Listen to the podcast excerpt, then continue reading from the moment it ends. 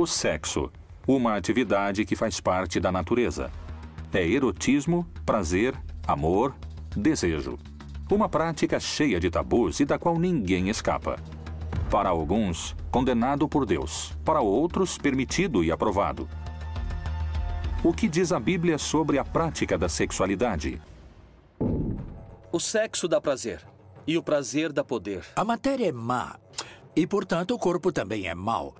E se o corpo é mau, o sexo também é mau. A doutrina católica sempre mencionou o sexo como uma dupla finalidade, não só uma finalidade reprodutiva, como também uma finalidade unitiva. Como surgiu a história que sugere que a mulher mais próxima de Jesus era uma prostituta da época? Os evangelhos nunca mencionam que Maria Madalena era uma prostituta. Jamais. Jamais. Jesus poderia ter tido filhos? Existiriam descendentes do Filho de Deus entre nós hoje? Tudo tem a ver com sexo, exceto o sexo. O sexo tem ligação com o poder. O que a Bíblia contém sobre a relação dos homens e mulheres com o sexo? Os textos sagrados realmente condenariam a homossexualidade? Que condutas sexuais tiveram as mulheres que, segundo a Bíblia, pertencem à linhagem de Jesus? Maria era realmente virgem? Sexo sagrado, condenação, consentimento, tabus e misericórdia.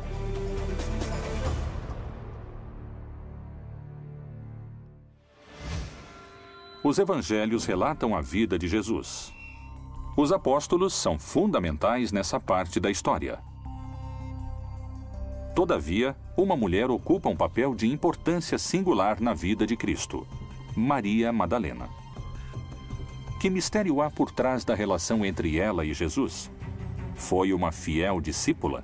Ou, como alguns especialistas sustentam, sua amante?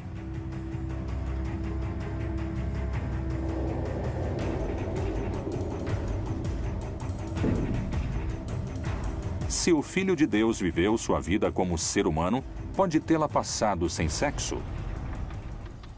Podemos entender que Jesus era a favor de uma sexualidade plena, livre e baseada no grande mandamento de Jesus, que era o amor. A fase da adolescência normalmente envolve um grande despertar de sentimentos sexuais. Mas também envolve uma explosão de sentimentos amorosos e românticos. Frequentemente, esses sentimentos costumam vir juntos e é uma combinação muito poderosa. É impossível não ter existido experiências amorosas. Não pode não ter existido um casal. Quando se acredita que isso rebaixa Jesus, é justamente o contrário. Jesus era um homem absolutamente livre. Livre. O Novo Testamento não descreve a vida de Jesus entre a puberdade e os 30 anos. Que mistério ocultam esses anos perdidos? No filme A Última Tentação de Cristo, Maria Madalena é uma amiga de infância de Jesus. E o filme dá a entender que os dois haviam prometido se amar, Jesus e Maria Madalena. Quando Jesus foi chamado por Deus para uma missão especial, então ele tem que abandonar essa ideia de viver com Maria Madalena e depois Maria Madalena queixou-se a ele. É possível, eram aldeias, aldeias muito pequenas e muito próximas. Maria Madalena foi excluída dos textos bíblicos. Ela teve um papel importantíssimo dentro de toda a comunidade que esteve com Jesus. Ela é quem está com Jesus na ressurreição, está presente. E isso indica uma relação muito forte entre os dois. Entre as discípulas de Jesus que aparecem em, em que aparecem no Novo Testamento, um lugar especial ocupa Maria de Magdala. Certamente o momento mais importante está no Evangelho de João, no final, porque Maria está presente na ressurreição. Nesse sentido, Maria ocupa um lugar muito especial porque havia sido libertada de demônios, havia sido uh, perdoada por Jesus. Ela era uma discípula especial. Madalena poderia ser a mulher que mais amou o Salvador, segundo os evangelhos apócrifos, ou a mulher beijada por Jesus no Evangelho de Felipe. O Evangelho de Felipe tem textos muito polêmicos para o cristianismo de hoje, porque diz textualmente que a companheira do mestre se chamava Miriam e nasceu em Magdala, ou seja, Maria a Madalena. Que mistério guardam esses evangelhos que ficaram ocultos durante 18 séculos? Ele a amava mais que a todos os discípulos e costumava beijá-la frequentemente em seus. O texto diz que era companheira de Jesus e que Jesus costumava beijá-la em seus e ficou cortado. E por isso não sabemos o que seria esses seus que ele beijava. E os apóstolos se ofendiam por isso. E diz o texto que Pedro perguntou a Jesus: E por que não nos beija assim? Então Jesus respondeu: É porque eu a amo.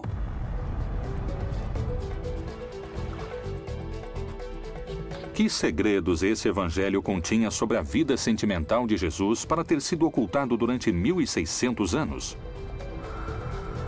Talvez o evangelho de Maria Madalena possa dar a resposta. Irmã, sabemos que o Salvador te amava mais do que a qualquer outra mulher. O Evangelho de Maria Madalena e o Evangelho de Felipe mostram um vínculo muito específico com Jesus, ou entre Maria Madalena e Jesus, que é de esposos ou amantes.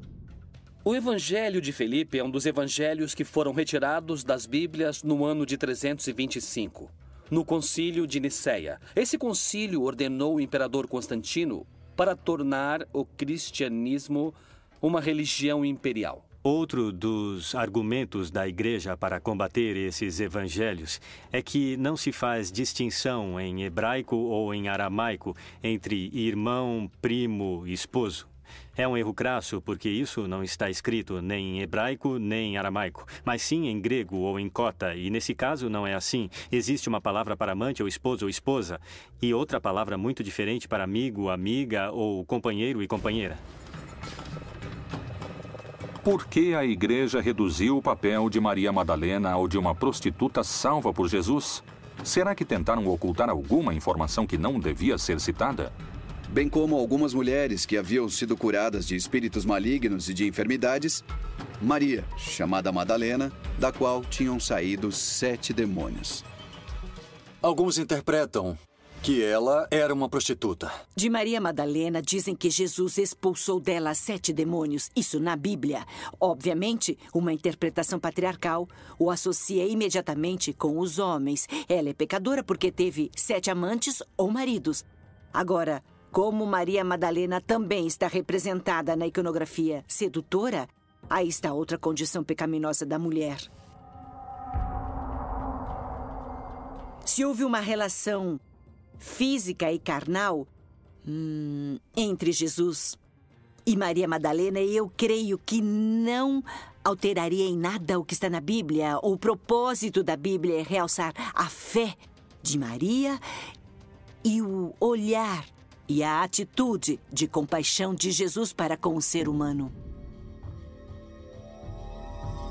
Qual é o motivo para situar Maria Madalena no lugar de uma prostituta? Na verdade, foi um modo de rebaixar o perfil de Maria Madalena. Maria Madalena tinha um perfil muito mais alto do que muitos apóstolos. E nessa estrutura patriarcal, machista, dos evangelhos e dos primeiros tempos da igreja cristã, não convinha de maneira alguma que Maria Madalena tivesse um papel tão importante quanto que Jesus lhe havia dado.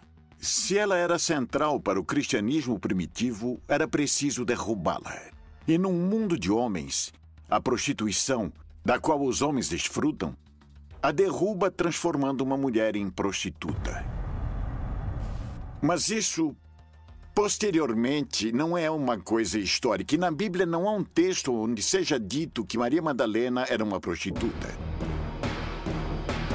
Por que denegri-la ou apontá-la como uma pecadora através do sexo? Onde e quando nasce a associação do sexo com o pecado? E o sexo se transforma no pecado original. Não na concepção judaico-cristã original, mas na concepção dos séculos segundo e terceiro e adiante. No judaísmo, na Bíblia, a visão é absolutamente ter e dar prazer, independentemente do conceito de procriar. São Tertuliano bispo de Cartago, no século II, em 150 depois de Cristo, ele quis proibir o orgasmo. Isso porque o espírito do cristão vai à estrela dos deuses pagãos e retorna. Acreditavam que se sofriam, se aproximavam de Deus, e se gozavam do prazer, se aproximavam dos deuses pagãos. O sexo se tornou sinônimo do pecado original, desde então se exaltou a castidade, o celibato, a virgindade. E então, pela mesma razão, em contraponto, o diabo acabou sendo considerado alguém que se relaciona com o ato sexual. Qual é a versão histórica que deu início ao vínculo entre sexo e pecado? Santo Agostinho foi padre e doutor da Igreja Católica no século IV. Ele teve muita influência sobre o conceito de sexo como parte do que a Igreja o concebe hoje. Agostinho de Hipona tinha muitos problemas com sua sexualidade e com seu corpo. Então ele nos passou uma visão muito negativa do corpo e da sexualidade. Nesse aspecto, o prazer sexual é algo que vem do mal. Então, boa parte de sua doutrina influenciou o cristianismo posterior. Muito do que falamos sobre a sexualidade não vem de Jesus. Ele não tinha conflito com seu corpo, era judeu. O sexo, como se diz, e como sustenta a Igreja Católica, foi feito para procriar e não para o prazer. No judaísmo, na Bíblia, nós temos o contrário, que Deus nos convida e nos pede que desfrutemos plenamente de tudo, de todos os prazeres do mundo. E o sexo não é exceção, mas sim o contrário. O pecado, o sexo, a relação entre Maria Madalena e Jesus continua sendo motivo de debate. Segundo alguns pesquisadores, o papel dela como apóstola foi silenciado através do conceito de sexo como pecado. Inclusive, alguns vão mais além e falam de sua vida sexual ativa com Jesus. Essa relação poderia ter gerado uma descendência do Messias? Será que existem descendentes do Filho de Deus entre nós?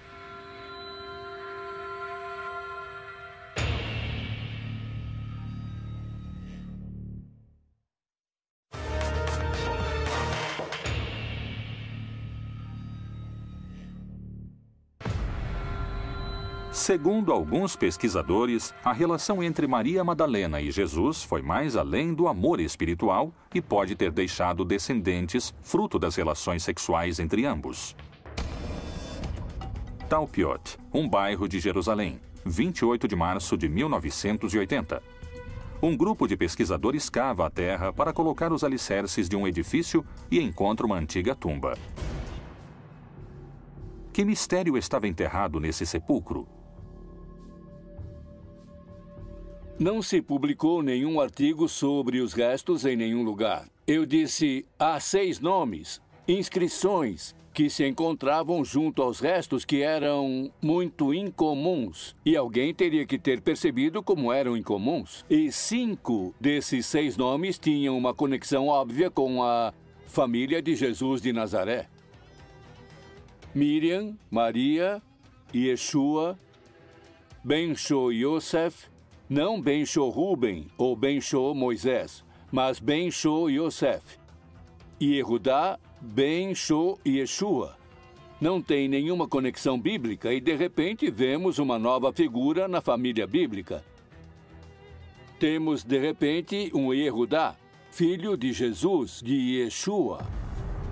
Os diretores do laboratório de Lakehead, em Ontário, Canadá, fizeram uma análise do DNA dos restos encontrados e determinaram que os tecidos das ossadas de Jesuá, Maria Mene e Mara não estavam relacionados. Não eram irmãos, nem mãe e filho, ou pai e filha.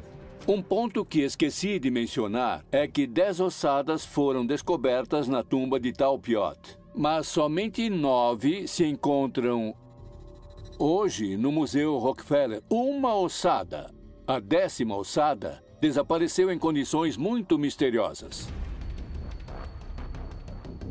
A descoberta da suposta tumba de Jesus suscitou a hipótese da existência de Judá, filho do Messias, com Maria Madalena. Mas não é a única teoria a respeito da descendência de Cristo. Uma corrente de pesquisadores afirma que Maria Madalena teve um filho e sua descendência foi ocultada do mundo. O fato de que Jesus e Maria Madalena tiveram filhos deveria ser visto como algo normal e saudável, claro, porque o que há de mais normal neste mundo é formar uma família e ter filhos, é engendrar filhos. O Santo Graal é a taça.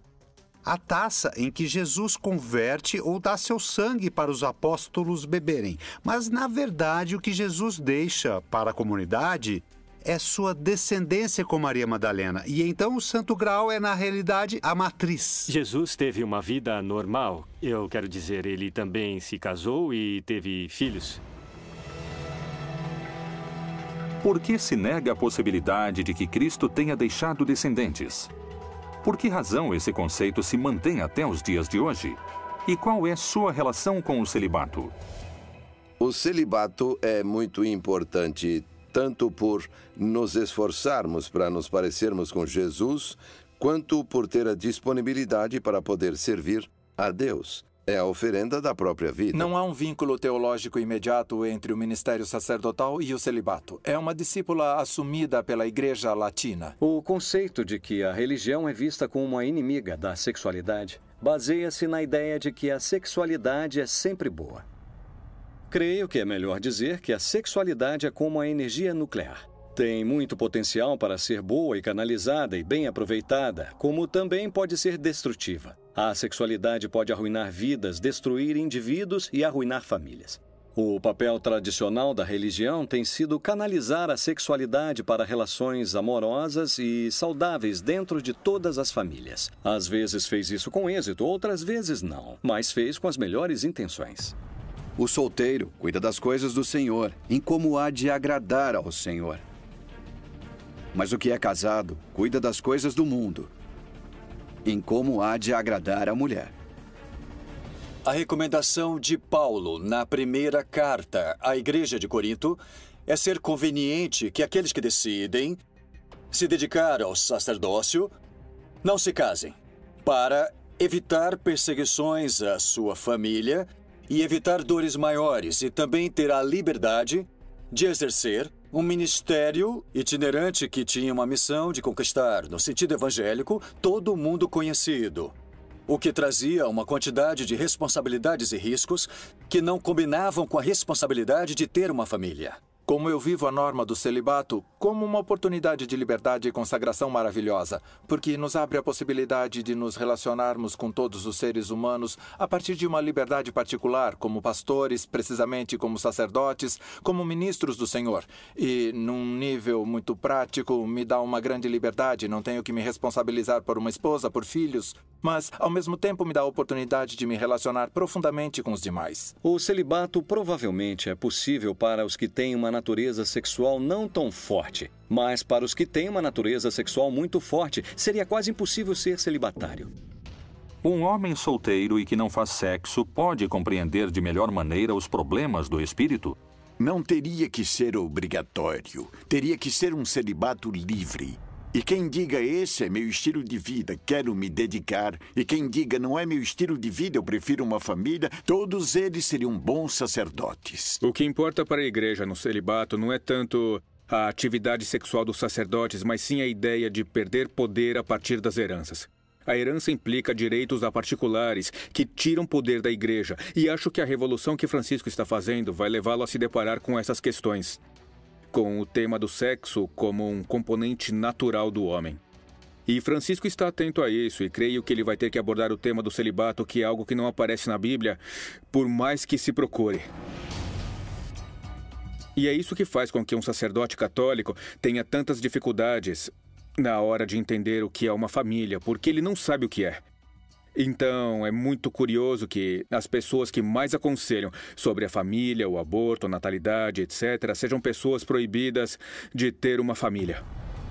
A ideia de um Jesus celibatário não calou o enigma que ainda persiste em sua relação com Maria Madalena. A relação entre Jesus e Maria Madalena depois da ressurreição de Jesus é matéria da imaginação.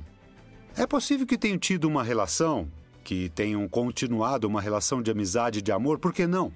Mas se não entendemos a ressurreição assim como é o meu caso e como alguns textos do Novo Testamento não entender, então é inútil falar da relação sexual, físico-genital entre Maria Madalena e Jesus. E esse vínculo continuará fazendo parte dos mistérios dos textos sagrados, assim como os frutos dessa relação. A Bíblia apresenta outras mulheres importantes para Jesus, em cujas vidas o sexo teve um papel preponderante. Na ascendência de Jesus, existem algumas mulheres, por exemplo, Tamar, que precisou se passar por prostituta, Raabe, que era uma prostituta, Ruth, que era uma não-judia da cidade de Moabe, inimiga dos judeus, Betsabá, que foi acusada de adultério, e a própria Maria, uma jovem que as pessoas não acreditavam que havia sido engravidada pelo Espírito Santo. E esses são os tipos de mulheres mencionadas na genealogia de Jesus Cristo. E você pode pensar, que tipo de família tem esse homem? Que tipo de antecedentes familiares? Estrangeiras, prostitutas? Qual relato bíblico vincula Tamar com a prostituição? Tamar era casada com uma pessoa que morreu.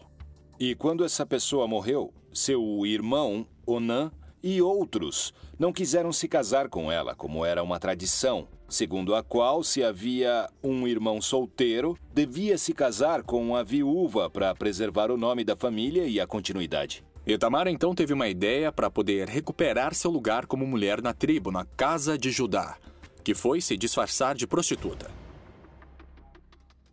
E então seduzir Judá, sem que ele percebesse que estava se deitando com uma mulher que tecnicamente era era sua nora, ainda que não estivesse casada com nenhum dos seus filhos, mas que fora casada com dois e deveria estar casada com o terceiro. Finalmente, ela o seduziu. Tiveram relações sexuais e no momento de pagá-la, ele não tinha dinheiro consigo. Aí ela pegou e disse: "Tudo bem, deixe comigo alguns objetos, deixe eles como garantia." E me mande o dinheiro em algum momento. Então ele pegou e deixou sua vara, seu cinto e seu anel de chancela, que eram objetos que indicavam que pertenciam a uma determinada pessoa. É como hoje em dia deixar um documento, por exemplo, o passaporte. Tamar engravidou e ele quis castigá-la, mas ela lhe mostrou os objetos que pertenciam a ele. E ele reconheceu que agiu muito mal porque a deixou abandonada e não lhe deu atenção. Tamar foi considerada listada no Evangelho de Mateus como uma das ascendentes de Jesus, o Messias. As mulheres dessa linhagem foram protagonistas de algumas histórias de sexo hoje vistas como tabus? Jesus poderia ter sido concebido em uma relação sexual entre Maria e José?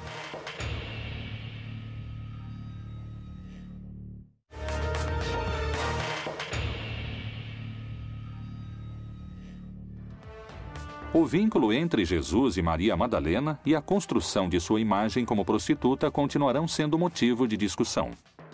Mas essa não foi a única mulher que, na vida de Jesus, teria uma relação direta com o sexo. Tamar não pôde se esquivar do sexo ao longo de sua história. Segundo a genealogia descrita por Mateus em seu evangelho, encontramos cinco mulheres na árvore genealógica do Messias. Em todas elas, o sexo teve uma importância vital. Depois de Tamar, veio Raabe, a chamada meretriz de Jericó. O livro de Josué narra a história da conquista da cidade de Jericó e Erihô em hebraico.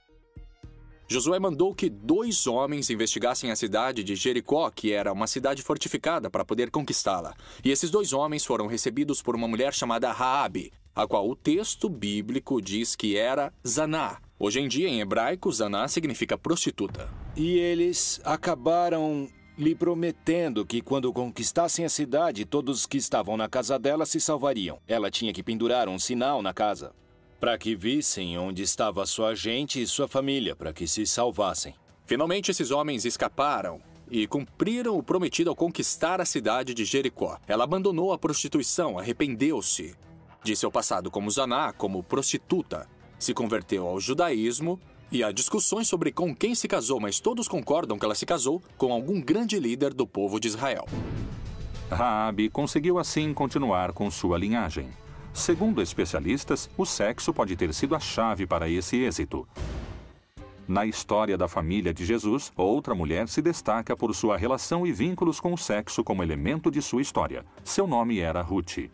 A história de Ruth, o livro de Ruth, é um livro muito interessante porque nos conta uma história de amor, uma história de sedução. Ruth e sua sogra Noemi estavam numa discussão desesperada. Não tinham terra nem dinheiro, tinham muito pouco e não tinham família que pudesse cuidar delas. Noemi lhe disse: Não permitas que eu me separe de ti. Porque aonde quer que tu fores, eu irei. Aonde quer que vivas, eu viverei. Teu povo será meu povo, etc. Então ela recita a fórmula matrimonial que entre os judeus só se recitava em casamentos, em bodas, entre homem e mulher, que se recitava a mulher. Naquela época, a mulher viúva, na verdade, passava por uma situação muito difícil porque não encontrava trabalho facilmente, não tinha modo de obter sustento, e muita gente a considerava, inclusive, como amaldiçoada por Deus por ter sofrido essa desgraça. Então, foi para a eira e fez conforme a tudo quanto sua sogra lhe havia ordenado. Havendo, pois, Boaz comido e bebido, ficou alegre e foi deitar-se perto do monte de grãos. Então veio ela, de mansinho, e lhe descobriu os pés e se deitou.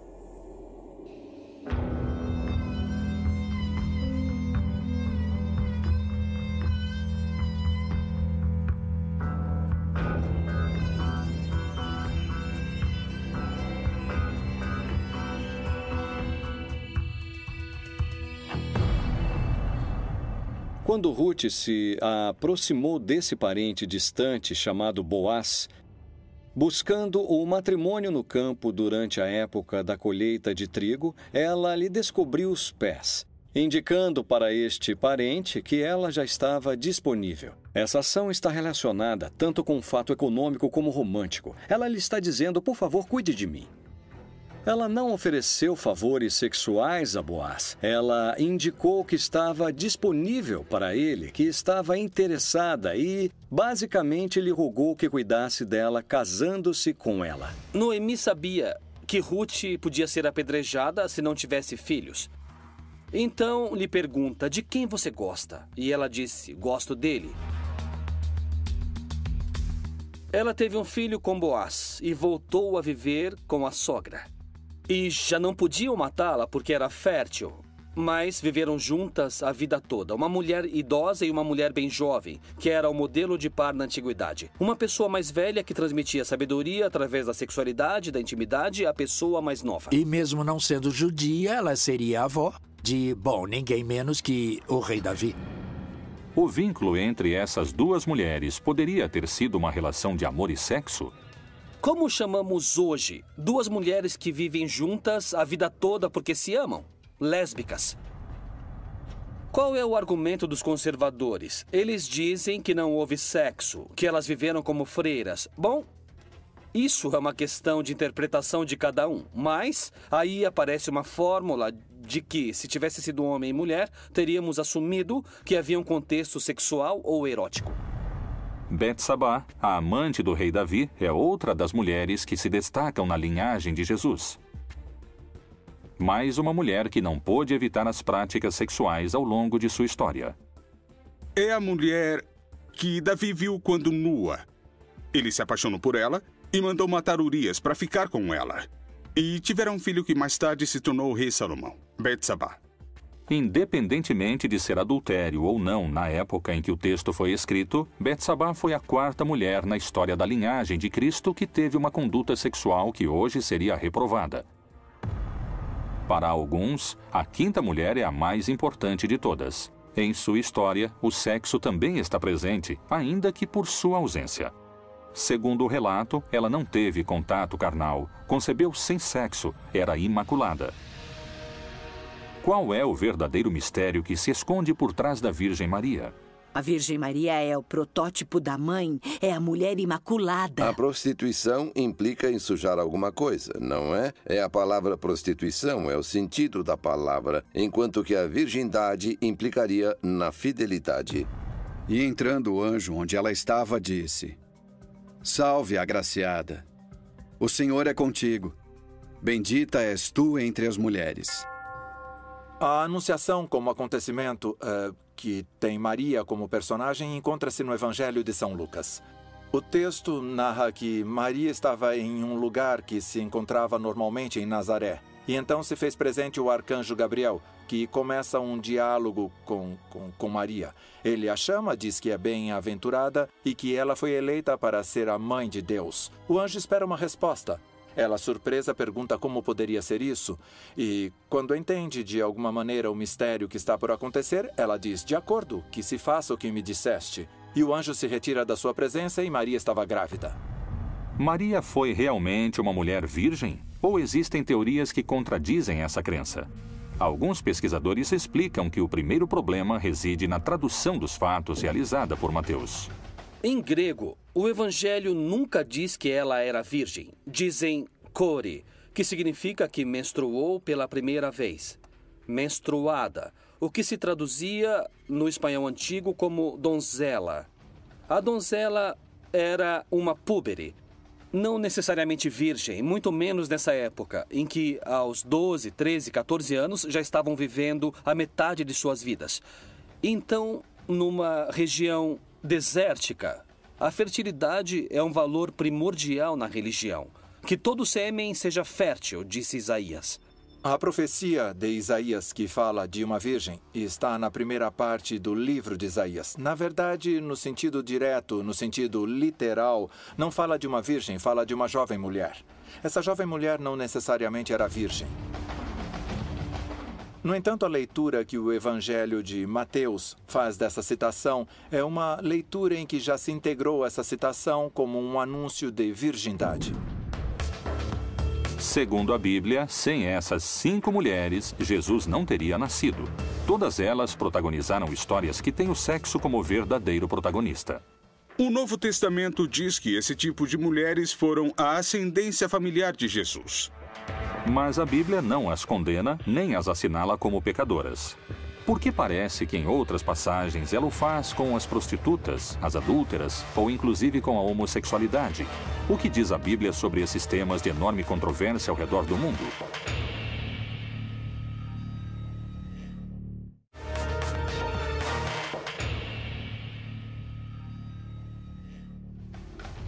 A história das mulheres da linhagem de Jesus está intimamente ligada ao sexo. O sexo um mistério difícil de desvendar. Um enigma tão importante que está presente desde o Gênesis. No capítulo 2, Deus fala com Adão, o primeiro homem, e lhe dá uma mensagem que gerou uma infinidade de interpretações e de debates. Não tendes lido que aquele que os fez no princípio, macho e fêmea, os fez e disse: Portanto, deixará o homem pai e mãe e se unirá à sua mulher, e serão dois numa só carne? Que se unam e formem uma só carne. Quer dizer, o sexo é uma força grandiosa e muito poderosa que simboliza a união entre os crentes e Deus. O que a igreja propõe e ensina sobre o sexo fora do casamento realmente não é nada novo. É o que foi ensinado desde o princípio em todas as sociedades tradicionais que o sexo é algo que se pratica entre um homem e uma mulher para a procriação dentro do casamento, para criar os filhos e para construir uma família. Mas a igreja leva isso um pouco mais além. Nosso Senhor Jesus Cristo repete os ensinamentos que encontramos no livro de Gênesis, que o casal forme uma só carne. E cada pessoa faz uma interpretação do texto bíblico quando vai dar uma mensagem. O problema é a interpretação que damos. Há cerca de dois mil anos, os apóstolos escreveram sobre sexo na Bíblia. Mas existem em seus textos menções de práticas sexuais entre pessoas do mesmo sexo? Homens com homens cometendo torpeza e recebendo em si mesmos a recompensa que convinha ao seu erro. Aparecem uma série de proibições que estão ligadas com, digamos, o que seriam as estruturas familiares, como chamam os antropólogos. Quais são os tabus que constituem a família e qual a relação é permitida e qual a relação não é permitida. É expressamente proibido o coito entre dois homens.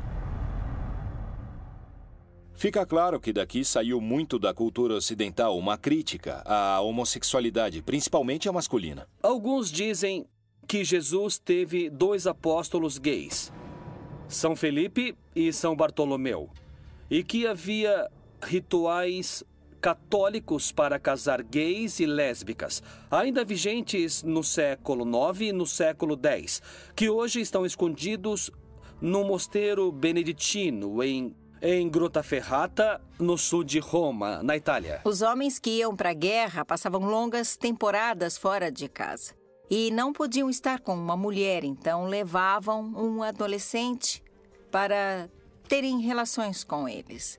Não eram seus namorados, não eram seus amantes, simplesmente eram seus escravos sexuais. E Paulo reagiu diante dessa situação. Porque em grego é o que podemos ver. Ele pede que não tornemos essa conduta algo tão normal. A religião é amor. A ética nos pede para respeitar os diferentes. A ética não nos pede só respeito, mas amor. O mínimo que se chama respeito numa sociedade ética, numa sociedade religiosa, é amor. E não estamos sendo amorosos com as pessoas que têm uma visão diferente da nossa. É a isso que nos convoca o Papa Francisco, a que sejamos amorosos e a não levantar tantas barreiras. Outra discussão sobre a homossexualidade na Bíblia teve origem no parlamento israelense em 1993, em pleno debate sobre a incorporação dos gays ao exército. A deputada trabalhista Yael Dayan afirmou que o bíblico rei Davi era homossexual, baseando-se na elegia à morte de Jonatas. Angustiado estou por ti, meu irmão Jonatas.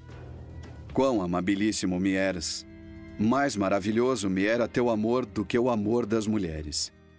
No primeiro livro de Samuel, no capítulo 18, ele utiliza uma expressão que em hebraico se usa para dizer que alguém se apaixonou por alguém. A alma de Jonatas se ligou à alma de Davi e o amou como a si mesmo. Jonatas entregou todas as suas vestes a Davi. O que significa isso? Revelou sua nudez. Se fossem homem e mulher, os teólogos diriam que o contexto é erótico e, portanto, se pode traduzir tiveram relações sexuais. Como são homem e homem, dizem que não há contexto erótico, então apenas se desnudaram e se olharam frente a frente, né? O Papa Francisco se referiu à comunidade homossexual e disse: se uma pessoa é homossexual e tiver boa vontade e procurar Deus, não sou eu que vou julgá-la. Os homossexuais, as lésbicas, são tão filhos e filhas de Deus como os heterossexuais e os bissexuais. Minha qualidade moral não reside no exercício da minha orientação sexual. A ideia do casamento entre pessoas do mesmo sexo gera controvérsias no meio religioso. As águas do cristianismo se agitam quando se toca nesse e em outros temas relacionados com as práticas sexuais, como o adultério. O que o livro sagrado diz a esse respeito?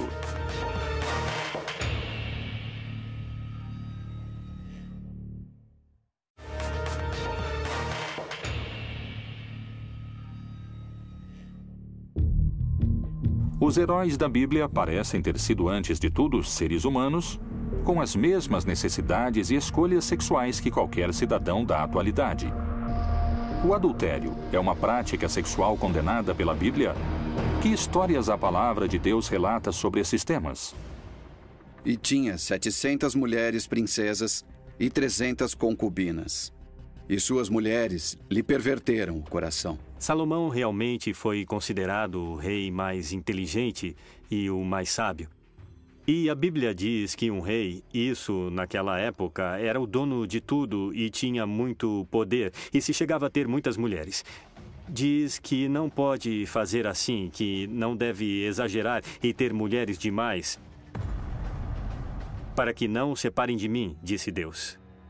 O rei Salomão disse, pela inteligência que tinha, que isso se aplica aos homens mortais, não a alguém tão inteligente como eu. Se o motivo é esse, não vai ser aplicado a mim. Eu sou muito inteligente, não terei a mesma fraqueza. Eu vou me manter firme em minhas convicções. E então.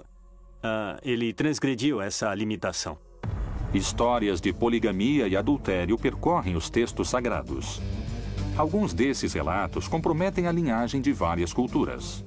A Bíblia relata que o patriarca Abraão se casou com Sara, que a amava muito. E que se passaram muitos anos e ela não podia ter filhos. Ele tinha uma criada que se chamava Agar. Depois de muitos anos em que Sara não teve filhos, ela mesma lhe propôs: Toma a, a minha criada Agar e veja se ela vai poder procriar. Ora, Sara, mulher de Abraão, não lhe dava filhos. E disse a Abraão: Toma, pois, a minha serva. Porventura, terei filhos através dela. Abraão se casou com Agar e teve um filho que chamou de Ismael.